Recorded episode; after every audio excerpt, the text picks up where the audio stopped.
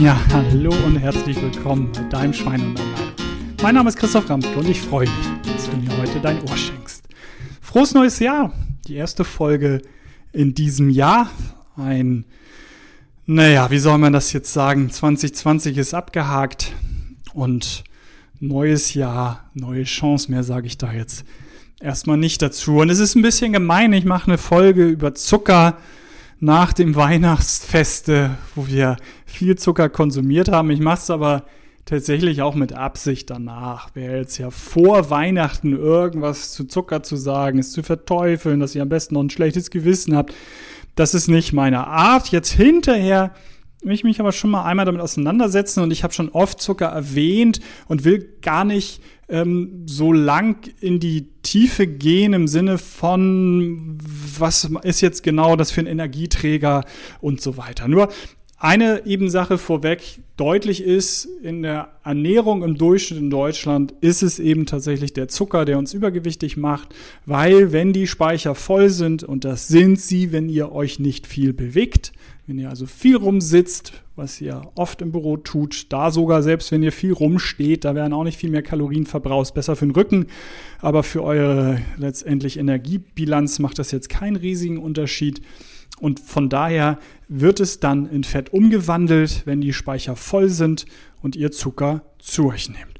Und warum und wieso Zucker denn in den Nährstoffen drin ist, ist ja auch klar. Es konserviert hervorragend, also kann man Produkte schön langhaltig, langlebig machen.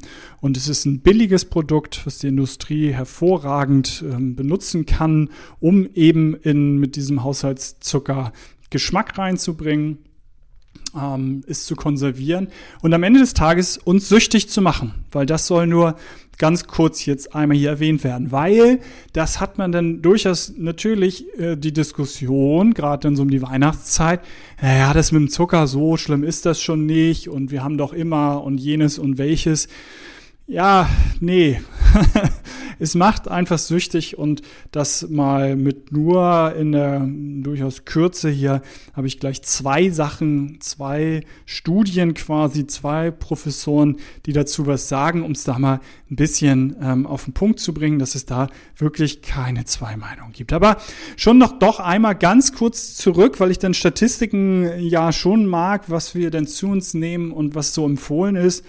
Und da ist es mit der Empfehlung natürlich immer ein bisschen schwierig. Die World Health Organization empfiehlt schon lange maximal 50 Gramm zusätzlich zugeführten Zucker am Tag. Teilweise geht's dann auch auf äh, 25 Gramm runter. Aber wenn wir bei den 50 Gramm sind, dann wären das im Jahr ähm, 18 Kilo. Ja, geht man auf die 25 Gramm, wenn es dementsprechend sogar nur 9 Kilo. Und was ist es an Haushaltszucker, was wir im Schnitt konsumieren, jeder Deutsche im Jahr? 34 Kilo. Also das Doppelte oder das Vierfache, Vierfache, je nachdem, was man da als Maßstab nimmt. Und ähm, worauf will ich hinaus? Wie gesagt, diese Diskussion mit, äh, das ist doch gar nicht so schlimm und macht uns doch gar nicht so süchtig. Nee, äh, mal, brechen wir es mal runter. Ne? Also, es wird Dopamin ausgeschüttet. Es werden Glückshormone ausgeschüttet, wenn wir Zucker zu uns nehmen. Und hier einmal letztendlich eine, eine Studie Professor Falk Kiefer von der Uni Heidelberg und äh, der das eben nochmal auf den Punkt bringt. Es wird das Belohnungssystem aktiviert. Und was hat der gemacht? Er hat sich das Gehirn von übergewichtigen Patienten angeguckt und hat dann angeguckt, was denn ausgelöst wird beim Anblick von verschiedenen Produkten. Ja, und es war so, bei der Eiscreme war das Gehirn mehr aktiviert als bei nicht so zuckerhaltigen ähm, Produkten. Und er sagt, und das zitiere ich dann mal, die Folgen davon am Ende sagt er, wenn ein adipöser Mensch durch die Stadt geht, wird er einem Eisladen oder einem McDonalds-Restaurant mehr Aufmerksamkeit schenken als ein nicht-adipöser. Ja, Originalzitat äh, von Professor Kiefer. Und es geht dann weiter, dass es letztendlich man sich dann so ein bisschen den Vergleich anguckt und es werden die gleichen Hirnareale aktiviert wie bei Alkohol und anderen Drogen. Er will jetzt trotzdem nicht von der Sucht sprechen, aber sagt eben, es ist ein suchtähnliches Verhalten auf jeden Fall. Und äh, die, die Vorliebe für Süßigkeiten hat viel mit der Vorliebe dann am Ende des Tages für Drogen äh, durchaus halt zu tun. Also das ist schon nah beieinander. Hm. Das zweite, was ich ähm, äh, wenig zitieren möchte, ist äh, Professor Rainer Sparnagel. Und der hat tatsächlich nochmal Tierversuche gemacht. Auch das habe ich schon öfter gesagt, so Rattentests. Und das ist hier nämlich genau das, was er eben auch gemacht hat. Und dort haben sie eben geguckt, wie das denn mit den Synapsen so aussieht. Also letztendlich auch im Gehirn. Und es wurde wirklich ähm, dargestellt, dargelegt, ähm, erforscht, dass es einen molekularen Umbau an den Synapsen führt. Also wirklich auch nachhaltig. Das sind dann nicht nur kurzfristige Veränderungen, sondern das Gehirn erinnert sich daran und kann auch später noch ein Verlangen nach Zuckerlösung auslösen. Also da sogar der Schritt weiter. Es ist wirklich ein Umbau im Gehirn, der langfristig dauerhaft dann vorhanden ist. Das ist nur in Tierversuchen bis jetzt äh, belegt. Also ich, ich, weiß nicht genau, wie so ein Tierversuch denn äh, abläuft. Ich nehme an, aber am Ende überlebt das Tier nicht, denn ich muss ja das Gehirn dann auch sezieren in aller Regel und mir dann noch Sachen genauer angucken. Von daher hat man das mit Menschen ähm, noch nicht gemacht. Aber wie gesagt, wie die das genau machen, weiß ich gar nicht. Vielleicht leben die Ratten auch noch glücklich äh, sehr lange im Labor oder wo auch immer. Ähm, Genau, und was so ein Abschlusssatz denn vielleicht ist, für diese dann äh, durchaus kurze Neujahrsgruß ist, und den fand ich auch sehr schön, auch da zitiere ich dann nochmal diesmal den Professor Rainer Sparnagel, und er sagt, die Evolution hat nicht damit gerechnet, dass Menschen mal in einem Paradies leben würden. Und das tun wir ja heute, wenn es um Nahrung geht.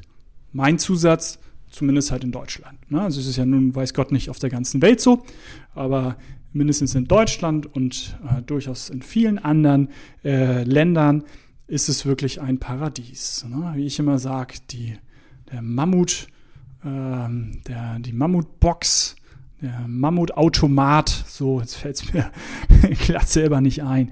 Also der Mammutautomat an jeder Ecke, wo ich mir einfach was ziehen kann und dann den Mammutriegel mir ziehen kann. Und das würde ja vielleicht sogar noch gehen, aber der ist natürlich mit Zucker garniert drumherum, damit das Mammutfleisch auch ordentlich konserviert wird und im Zweifel länger hält.